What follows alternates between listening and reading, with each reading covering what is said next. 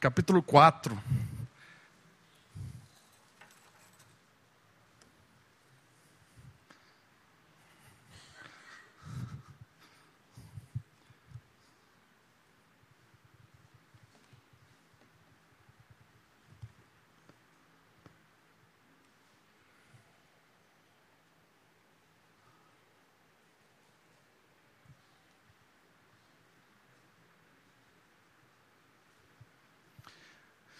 Queria hoje à noite, nesses versos, nos cinco versos que nós vamos, nós vamos caminhar de forma devagar nesses versos, de 1 Timóteo capítulo 4. Eu queria hoje à noite falar nessa temática, os perigos da falsa religião. Essa é a temática do nosso bate-papo hoje à noite. Não é um bate-papo porque só eu falo, né? Da pregação de hoje à noite a respeito dos perigos da falsa religião. E às vezes a gente acha que falsa religião é coisa moderna. Na verdade, não. As falsas religiões são perigosíssimas desde o início do cristianismo. As primeiras cartas dos apóstolos, as primeiras cartas dos discípulos, já combatiam várias heresias que surgiam no meio da igreja. Várias, a principal delas é o gnosticismo, e a gente vai falar um pouquinho do gnosticismo hoje, porque ainda influencia muito, mas várias coisas queriam se infiltrar no meio da mensagem, no meio da, da, da fé cristã, e desde o início da igreja se combatia várias dessas falsas religiões. E essas falsas religiões, por que eu usei o termo, preferi usar o termo religião? Porque religião significa religar. Religião significa conectar. Então a religião é importante. Às vezes a gente ouve pessoas falando assim: ah, o importante não é a religião. Mas não é isso. Religião é muito importante, porque a religião é que liga o homem a Deus. Religiosidade às vezes é perigoso. É igual política, né? Política, o termo, a palavra política, às vezes a pessoa fala assim: eu não gosto de política, mas todo mundo é político, porque político tem a ver com relacionamento, tem a ver com discussão, com abordagem. O perigo é a politicagem. O que é politicagem e religiosidade? Religiosidade e politicagem é quando você usa da política ou usa da religião para benefício próprio. Esse é o perigo. E desde o início da, da, história da igreja, desde o início da história do cristianismo, existem pessoas que deturpam a religião e até usam o nome de Jesus para enganar pessoas. E isso é fato hoje. Sempre atrás de um engano existem dezenas e milhares de pessoas enganadas. Sempre atrás de um falso líder existem várias e várias, várias pessoas seguindo este líder. E o perigo não é a mentira, porque às vezes a mentira a gente já descarta logo de cara. O perigo são as meias verdades, porque meia verdade no fundo é mentira. E eu gostaria de, olhando o texto hoje de Timóteo, chamar a sua atenção e a minha atenção para os perigos da falsa religião e melhor dizendo, os perigos da religiosidade. Vamos ler a carta toda e depois a gente vai comentando? A carta toda não, cinco versos de 1 Timóteo capítulo 4. Diz assim: Ora, o Espírito afirma expressamente que nos últimos tempos alguns apostatarão da fé, por obedecerem a espíritos enganadores e a ensinos de demônios pela hipocrisia dos que falam mentiras e que têm cauterizado a própria consciência, que proíbem o casamento e exigem abstinência de alimentos que Deus criou para serem recebidos, como ações de graças, pelos fiéis e por quantos conhecem plenamente a verdade. Pois tudo que Deus criou é bom, e recebido com ações de graças, nada é recusável, porque pela palavra de Deus e pela oração é santificado. Primeira questão do texto que eu quero chamar a sua atenção é referente a um alerta espiritual. Porque o texto já abre, a, a, a, as primeiras palavras já diz assim: o Espírito, né, sua Bíblia está com letra maiúscula, então está falando do Espírito Santo. O Espírito Santo afirma expressamente. Então tem um alerta. O Espírito Santo tem algo muito sério para dizer ao povo de Deus. E ele está dizendo de um período grande da história, os últimos tempos. Às vezes a gente acha que os últimos tempos só é o período do fim. Na verdade, não. Quando a Bíblia usa a terminologia últimos tempos, últimos dias, o período final, é desde a ressurreição de Cristo até a volta de Jesus. Esses são os últimos dias históricos. Então, quando o Novo Testamento trabalha com os últimos dias, ele está falando do último período da história da igreja. Então, nós estamos vivendo os últimos dias. E o texto bíblico está chamando a minha atenção e a sua para que o Espírito tenha algo a dizer a respeito dos últimos dias. Mas o que? Ele fala a respeito da apostasia. Olha só, nos últimos dias, alguns apostatarão. O que significa apostasia? Apostasia é uma palavra grega que não está traduzida. É uma palavra grega que pode ser traduzida como abandono, retirada, saída. Isso é apostasia. Então, o Espírito está nos chamando a atenção para a apostasia. Nem sempre apostasia na Bíblia quer dizer coisa ruim. Nem sempre. 1 Tessalonicenses fala de apostasia, mas ali eu creio que apostasia é o arrebatamento. Se você quiser saber mais sobre isso, venha falar comigo depois. Mas aqui, apostasia é de um termo. Do que é apostasia aí na sua Bíblia? Do que, que é? Do, do quê? Da fé. Não é isso que está escrito aí? Apostatarão da fé. Aí você faz uma pergunta: como é que alguém pode se afastar da fé? Como que alguém pode ser um apóstata da fé, alguém que se retira da fé, abandona a fé, vira as costas para a fé? Como alguém pode, como pode acontecer isso com alguém? E o Espírito está nos chamando a atenção, porque nos últimos dias, alguns caminharão para isso. Algumas pessoas que tiveram experiências dentro de comunidades cristãs, algumas pessoas que estavam ali são enganadas e acabam apostatando a fé. Esse é um alerta do Espírito esta noite no texto bíblico. E eu quero chamar a sua atenção para algumas verdades a respeito da apostasia da fé. Como alguém pode abandonar a fé? Por falta de algumas coisas muito importantes. Algumas pessoas abandonam a fé por causa da falta de um conhecimento da verdade. Quer ver uma, uma, um texto que nos ajuda? Abra sua Bíblia, por, por gentileza, em Efésios, capítulo 4. Efésios, capítulo 4, versículo 12.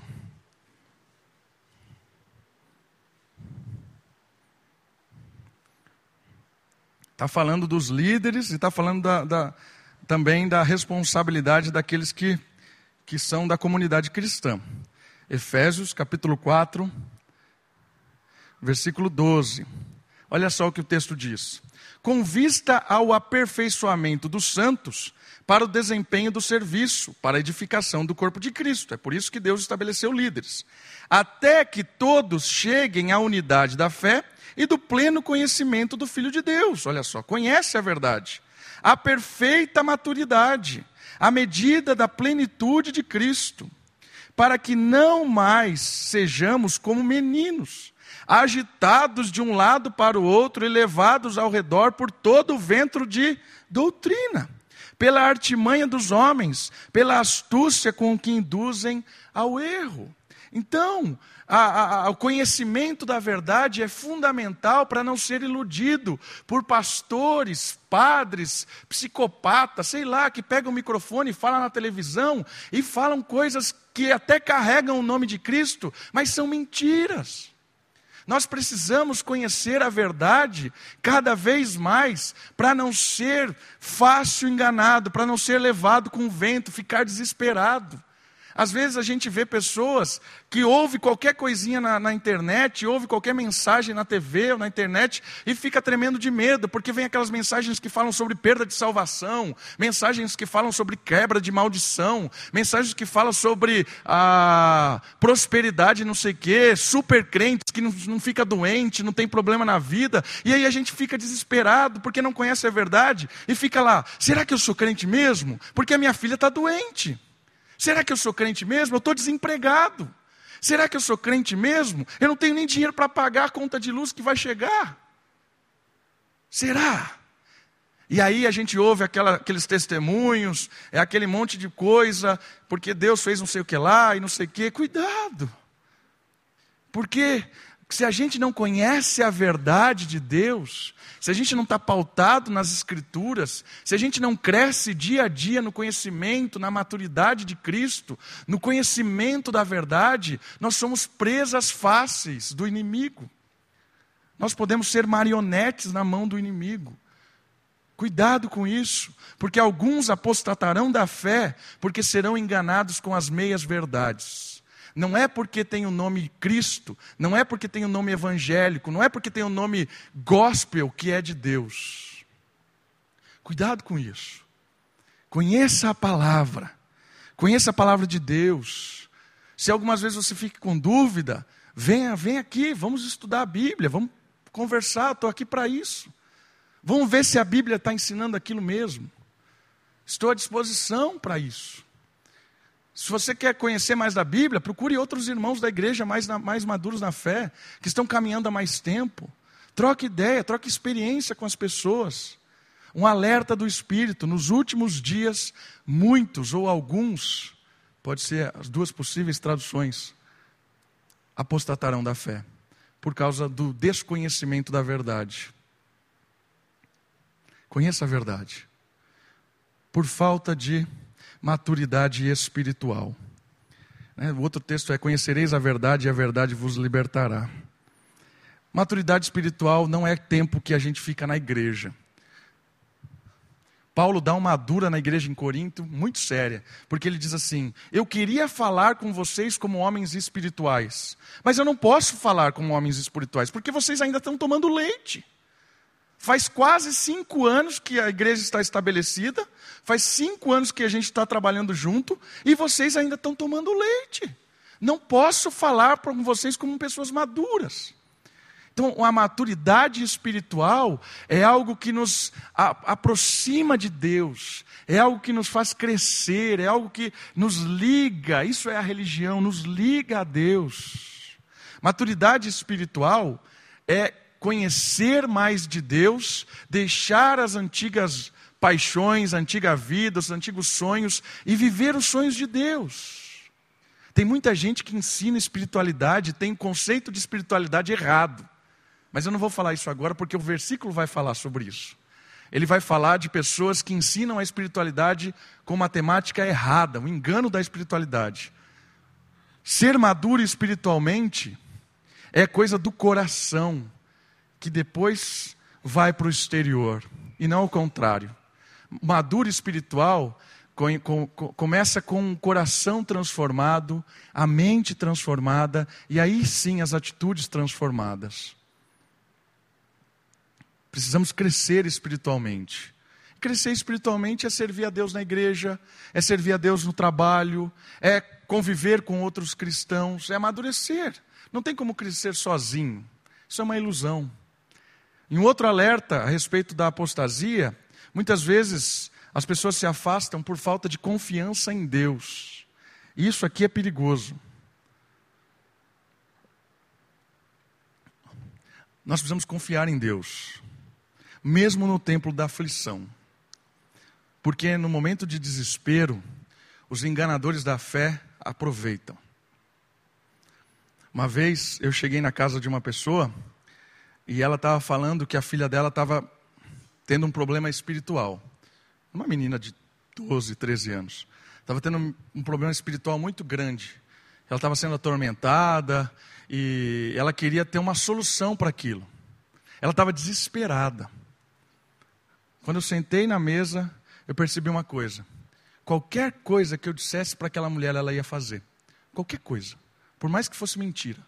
Ah, vamos pegar lá alho, a roupa dela, vamos moer aqui, bater três vezes. Ela ia fazer. Por quê? Porque estava desesperada. Desesperada, aflita. O desespero é perigoso. Quando nós nos desesperamos, nós precisamos confiar em Deus. Quando o, a, a doença pega, quando a solidão aperta, quando o desemprego, quando a tristeza, quando a morte, quando um desastre, a calamidade pega, Os oportunistas vêm, os enganadores da fé vêm. Cuidado, nós precisamos confiar em Deus. Lembre disso sempre, Romanos 8. Porque todas as coisas cooperam para o bem daqueles que amam a Deus. Mesmo as derrotas, isso tem um plano no projeto de Deus. Às vezes nós somos como aquele do Salmo 73, que estamos vendo só um pedacinho da história, porque o Salmo 73 ele fala assim: eu quase me desviei da fé, quase escorreguei, porque eu olhava os ímpios e eles não ficam doentes, eles são fortes, eles têm emprego, eles prosperam. Quase que eu me desviei quando eu olhei para eles. Aí ele vai trabalhando e chega no meio do salmo, ele diz assim: Mas no tempo que eu entrei na presença de Deus, eu notei a história do Senhor, e eu vi o fim dos ímpios, e eu vi a história que Deus tem para nós. Confie em Deus, irmãos. Confie em Deus.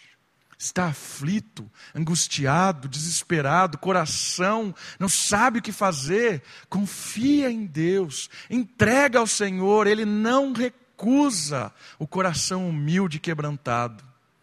Se você está assim, chega no seu quarto hoje à noite, fecha a porta, joelha lá diante de Deus, chora, se, se aquebranta e diz: Senhor, eu estou aqui e eu quero dar o meu coração ao Senhor se revela a mim, me, me ajuda.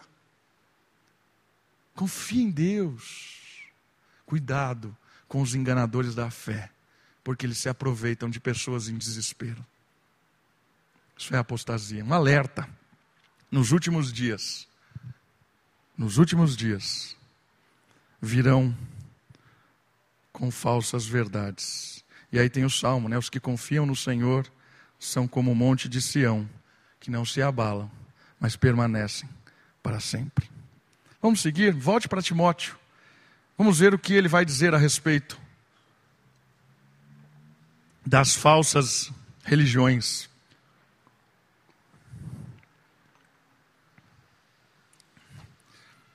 O Espírito nos alerta da apostasia, mas ele fala do perigo, do perigo do articulador, o perigoso articulador. Olha só que interessante. Por quê? Por que apostatarão?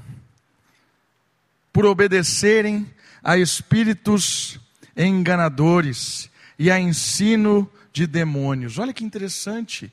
Existe um perigoso articulador por trás. Espíritos enganadores. Nunca se esqueça dessa verdade também. O nosso mundo é um mundo espiritual também. Às vezes nós nos tornamos céticos demais. O que é uma pessoa cética? Uma pessoa cética é que ela não acredita nada mais em espiritualidade. Tudo é físico. É o meu trabalho, é a minha família, é a minha casa, é o meu dinheiro, a minha igreja. Mas não tem, perde a dimensão da, da, da realidade espiritual. Nós reformados, presbiterianos, às vezes nós querendo fugir do pentecostalismo, a gente nega qualquer verdade espiritual. Cuidado com isso, porque a gente não pode esquecer que existe um articulador, perigoso articulador do mundo e do mundo das trevas. E esse é quem cria as verdades, na verdade, as meias verdades. É ele quem manipula, é ele quem engana, é ele quem usa pessoas. Existe uma mente por trás de toda a enganação. Quer ver? Vamos olhar alguns textos bíblicos que vão nos ajudar. O primeiro deles é 2 Coríntios 10 e 11. Segunda carta de Paulo à igreja na Grécia, Coríntios, capítulo 10. É capítulo 10? Capítulo 2, desculpa. 2, 10 e 11. Olha só o que fala do articulador por trás do engano. Quem é? Por que, que nós somos enganados? Porque quem engana é poderoso. Olha só, 10 e 11. 2 Coríntios 2, 10 e 11. A quem perdoais alguma coisa, também perdoo, porque de fato o que tenho perdoado, se alguma coisa tenho perdoado, por causa de vós o fiz na presença de Cristo. Para quê? Para que Satanás não alcance vantagem sobre nós, pois não lhe ignoramos os desígnios. Olha só que interessante, porque nós não ignoramos os seus projetos. Paulo está trabalhando com relação ao perdão aqui, mas ele está chamando a atenção. Não ignore, não ignore o inimigo. Não ignore. Outro texto, um pouquinho para trás, 2 Coríntios capítulo 4. 2 Coríntios capítulo 4, verso 4. Vamos ler o 3 primeiro. 2 Coríntios 4, 3 e 4. Mas, se o nosso evangelho ainda está encoberto, é para que os que se perdem que está encoberto, nos quais o Deus deste século, o inimigo, Satanás, cegou o entendimento dos incrédulos, para que lhes não resplandeça a luz do evangelho da glória de Cristo, o qual é a imagem de Deus. Olha só, o Deus deste século, olha como Paulo trabalha com o aspecto do inimigo. É alguém que cega o ímpio, alguém que cega as pessoas espiritualmente. E mais um texto, Efésios agora, um pouquinho para frente, dois livros para frente. Efésios capítulo 2, verso 2. Ele fala quem, de quem nós éramos escravos, que opera neste mundo.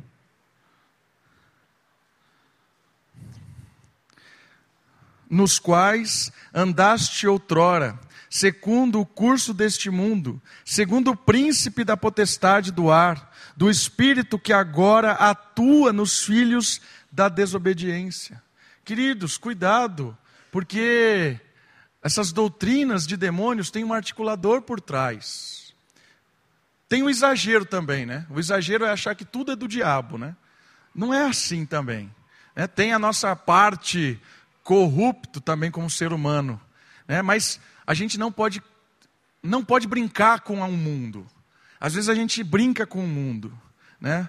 Às vezes a gente quer deixar o mundo educar os nossos filhos com as suas verdades, com as suas histórias, com a sua, com a sua aparente é, verdade. Né? Essa, essa ideia de, de que a religião é, é intolerante, essa ideia de que os crentes são fundamentalistas, temos que aceitar tudo, paz e amor. Cuidado, porque os nossos filhos pequenininhos já estão ensinando, já estão ensinando isso lá. Na escola já aprendem esse tipo de coisa. Existe um articulador por trás. O mundo não é a Disneylândia. Né? Às vezes a gente acha que é a Disneylândia. A gente sai para se divertir no mundo e no domingo volta na igreja. Cuidado com isso. Cuidado, porque enquanto estamos no mundo, o diabo está nos ensinando. Enquanto estamos no mundo, o diabo está falando ao seu ouvido, ao seu coração. E ele usa pessoas. Volta para Timóteo. Ele vai falar isso. Ele usa pessoas para isso. Timóteo, capítulo 4. Olha lá. Espíritos enganadores e a ensino de demônios. E aí ele fala, ó, pela hipocrisia dos que falam mentiras e que têm cauterizado a própria consciência. Ou seja, o ensino de demônios é através de homens mentirosos. Homens mentirosos. Homens que ensinam coisas contrárias à palavra de Deus. A verdade não está só na igreja, isso é um engano também. Toda a verdade que está por aí afora é verdade de Deus. Cuidado com as meias verdades, que é aquela verdade que na verdade não é. Cuidado com isso. Homens que falam mentira, e ele dá duas qualificações, né? Ele fala do homem que são hipócritas. Quem são os hipócritas? Os hipócritas são aqueles que nos ensinam com, segundos, com segundas intenções, aqueles que vestem a máscara. Hipócrita vem da palavra grega que é máscara, hipocrisia. Então, os falsos enganadores são aqueles que muitas vezes aparecem com uma máscara bonita para dizer algo bonito na hora que nós estamos desesperados. Parece com uma máscara bonita para ensinar algo sobre Cristo, que na verdade pouco de Cristo tem. Paulo está nos chamando a atenção para ter cuidado com os mentirosos que são hipócritas, têm segundas intenções, são os enganadores convictos, estão do lado do diabo, sabem disso e lutam por isso. Mas o texto fala de outro, outro tipo de pessoa. não só os hipócritas, mas ele fala daqueles que têm a mente cauterizada. O que é mente cauterizada? Cauterização é aquilo que usa alta temperatura para deixar algo sem, é, sem sentido ou para deixar algo quase morto, né? Você faz uma aquece assim e então ele está dizendo o seguinte que algumas pessoas foram cauterizadas pelo diabo, ou seja, a mente dela foi corrompida. Então, na verdade, ele não é um hipócrita. O que é um hipócrita? O hipócrita é o que mente. Ele tem a segunda intenção. Ele está ali tentando te enganar mesmo. Mas alguns têm a mente cauterizada, ou seja, ele está convicto do erro. Ele crê naquilo porque o diabo cauterizou a mente dele, fritou lá, ele está completamente iludido, cego, é o que o texto de Coríntios diz. Eles estão cegos para a verdade do Evangelho, porque o Deus deste século os vedou, né? tampou a mente, cauterizado. Então, nem todo mundo que está pregando mentira é hipócrita. Algumas vezes eles estão completamente enganados pelo diabo. E aí vai a nossa oração de clamor a Deus para que a gente identifique a verdade e fuja da mentira e também pregue a verdade. Porque é esses que estão com a mente cauterizada, se o Espírito vier, ele dá vida a essas pessoas. Também aos hipócritas, dá vida. Porque todo homem pode ser liberto da mão do diabo. Todo homem pode ser liberto da mão. Nós fomos. Nós fomos. Fomos libertos. Graças a Deus. Não se esqueça, existe um perigoso articulador. Vamos seguir o texto. Olha o que ele vai falar agora. Ele vai falar sobre uma mensagem cinza. E aí vem o engano. E depois ele vai contrapor com a verdade. Qual é o engano dos hipócritas, dos mentirosos e do articulador? Versículo 3. Proíbem o casamento e exigem abstinência de alimentos que Deus criou para serem recebidos. Olha que interessante, é uma mensagem cinza. É algo meio. O que é uma mensagem cinza? É, é algo que você não identifica muito a cor. É quase branco, é quase preto, é algo meio cinza, meio nebuloso. E aí vem com aquelas histórias de que a verdadeira espiritualidade é aquele homem que se afasta da mulher é aquele homem que se detém num, num lugar de retiro. Existia um tempo onde os montes etilitas, os, monge, os montes etilitas acreditavam que a, a, verdadeira espiritualidade era abandonar tudo, subir numa alta estaca, ficar na estaca e viver na estaca de mendigo viver na aquilo era espiritual. E as pessoas passavam e, e, e, punham coisa na estaca, e ele comia vermes que formava, acho que comia as coisas da pele que formava e comia, e vivia disso. E as pessoas admiravam, olha que homem espiritual. Olha que homem negou toda, todo o mundo, ele negou o mundo para viver para a glória de Deus. Essa é a mensagem cinza. Essa é a questão do casamento. Né? Proíbem o casamento, porque o homem espiritual, ele se abstém da sexualidade, porque o sexo é pecado, ele se abstém da mulher, a mulher consagrada a Deus é ela que serve a Deus. Então vem essa mensagem meio nebulosa. Isso é, é perigoso, uma mensagem cinza. E aí a Bira até tocou nesse, nesse termo hoje, que é o ascetismo. O que é o ascetismo? É uma, é uma é uma mentira que, que começou desde o começo da história lá do cristianismo. É a ideia, o ascetismo prega que o homem espiritual é aquele que nega todos os prazeres. Esse é o homem espiritual. Ele não tem prazer, ele só sofre. E durante um período na igreja, principalmente numa igreja é, medieval, isso era levado muito a sério. Ter algum tipo de prazer era pecado. O homem espiritual não tem prazer nenhum. Né? E às vezes, é, é, é às vezes o, o, o, o, cristianismo medieval olhava a Deus como um, um, ser que não tem, é impassivo, não tem sentimento. Ele não fica triste, ele não fica alegre, ele não fica feliz, ele não se surpreende, é aquele. Né? Não, não se mexe. Né? Diz uma coisa triste, ah, roubaram todas as suas coisas. Não tem nenhuma reação. Oh. Morreram todos os seus familiares. Não tem nenhuma. Isso é. Olha que homem espiritual. Negou todos os prazeres. Isso é mentira. Isso é mentira. A maior prova que isso é mentira, porque o jardim que Deus colocou na terra chamava prazer. Deus, quando criou a terra, ele colocou um jardim e falou: Esse jardim chama prazer, Éden. É isso. Deus colocou um jardim na terra com o nome de prazer, e aí vem uma filosofia dizendo que o prazer é do diabo. Que isso? Enganoso isso, mensagens cinzas, falsas espiritualidades. A gente tem que tomar cuidado com isso. Proíbem o casamento e alguns alimentos. Algumas pessoas têm essa tonalidade, né?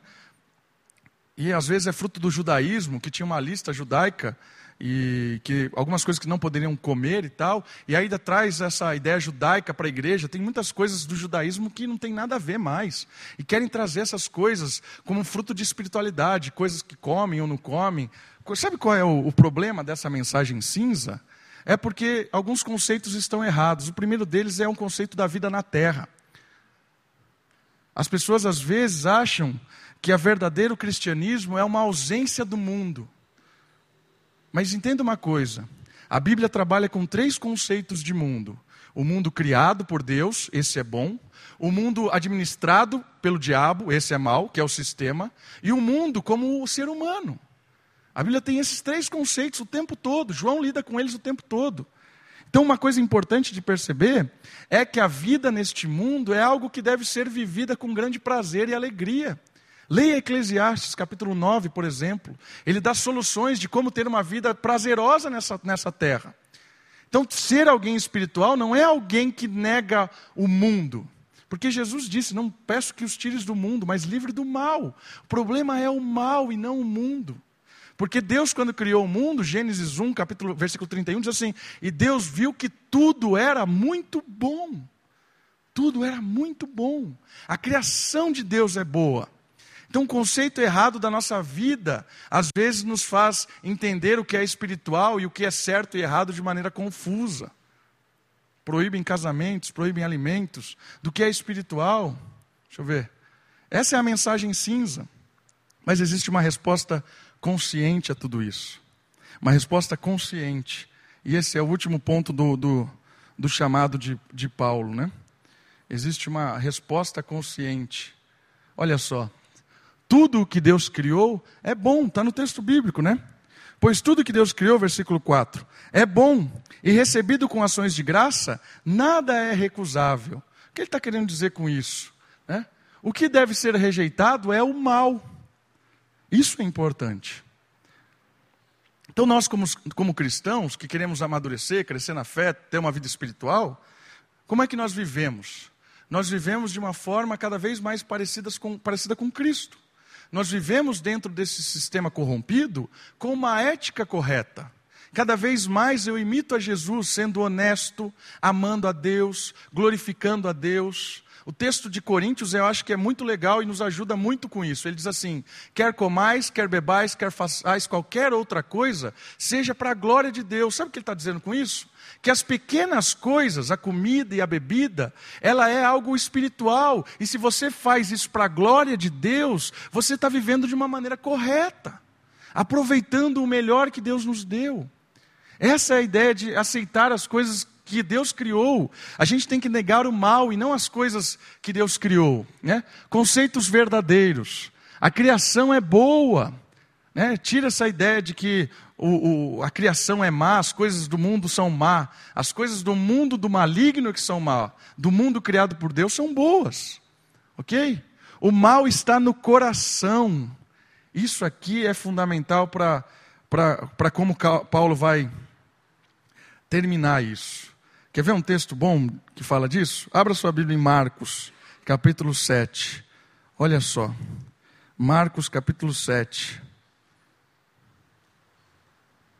Marcos, capítulo 7, 18 e 19. Marcos, capítulo 7, 18 e 19. Então lhes disse Jesus: Assim vós também não entendeis? Não compreendeis que tudo o que de fora entra no homem não o pode contaminar?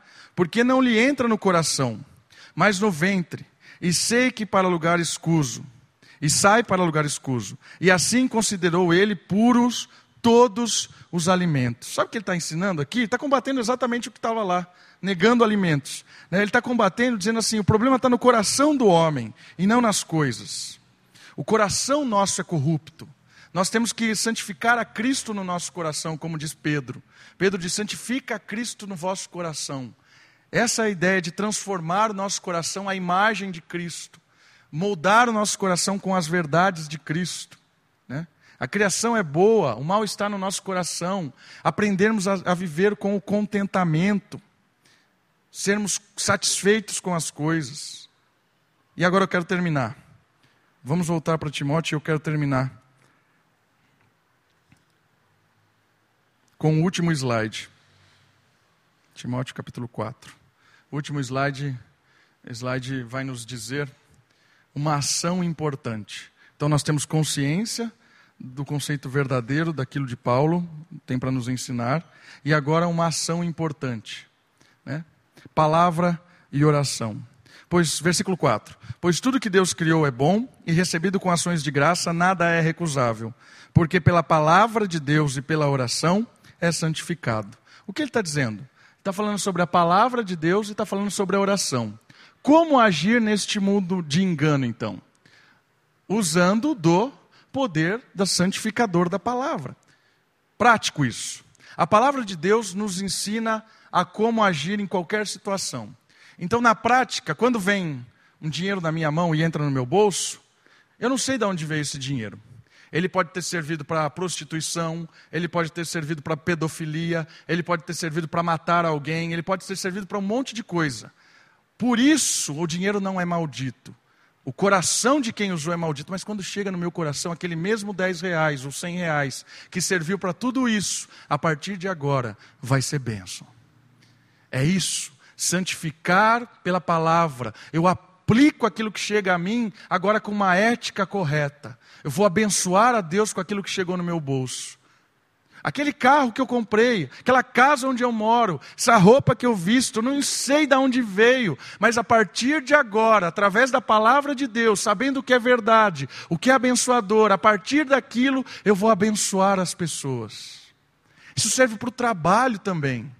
Nosso trabalho pode estar cheio de corruptos, você pode estar inserido numa empresa onde o que vale é a maldade, o engano, onde as pessoas são maliciosas, mas a partir da palavra de Deus você consegue dar uma direção correta no seu trabalho. Você, professor, pode ensinar de uma forma correta. Você, empresário, pode ser um empresário que louva a Deus sendo de uma forma correta. Expande o reino de Deus, porque a ética do reino chega na escola, chega na empresa, chega no lar, chega onde você for. A palavra de Deus te dá um norte de como ser um profissional que transforma as coisas, que santifica as coisas. Isso é muito prático. Isso é muito prático. Infelizmente, às vezes a gente faz essa distinção: trabalho é trabalho, igreja é igreja. Cuidado com isso. Ah, no trabalho eu vivo de um jeito, mas na igreja eu vivo de outro. Na escola eu vivo de um jeito, na igreja eu vivo de. Cuidado com isso. O desafio é uma ação prática. Santifique a nossa vida, as nossas atitudes, o nosso caminhar através da palavra de Deus. E última coisa, a oração, né? A oração. Poder da oração. E aí termina. A oração é algo maravilhoso. Porque a oração é quando nós apresentamos a Deus as coisas com ação de graça. A oração é quando eu digo ao Senhor obrigado. A oração é quando eu digo ao Senhor misericórdia. A oração é quando eu entro na presença de Deus e me relaciono com Ele. Então, uma ação prática importante para nós vivermos num mundo enganoso é santifiquemos as coisas pela palavra e nos relacionemos com Deus através da oração. Isso é algo prático. E às vezes a gente acha chato isso. Orar, ler a Bíblia e fazer oração, que coisa chata. Cuidado. Cuidado, porque às vezes a gente está pensando assim e está achando que o mundo do maligno é a Disneylândia. Cuidado com isso. Vamos orar? Abaixe sua cabeça, feche seus olhos. Vamos orar pedindo ao Senhor para que a gente consiga pelo poder da palavra e pelo poder da oração, expandir o reino e ser fiel ao Senhor, não ser iludido pelas falsas religiões. Ore ao Senhor.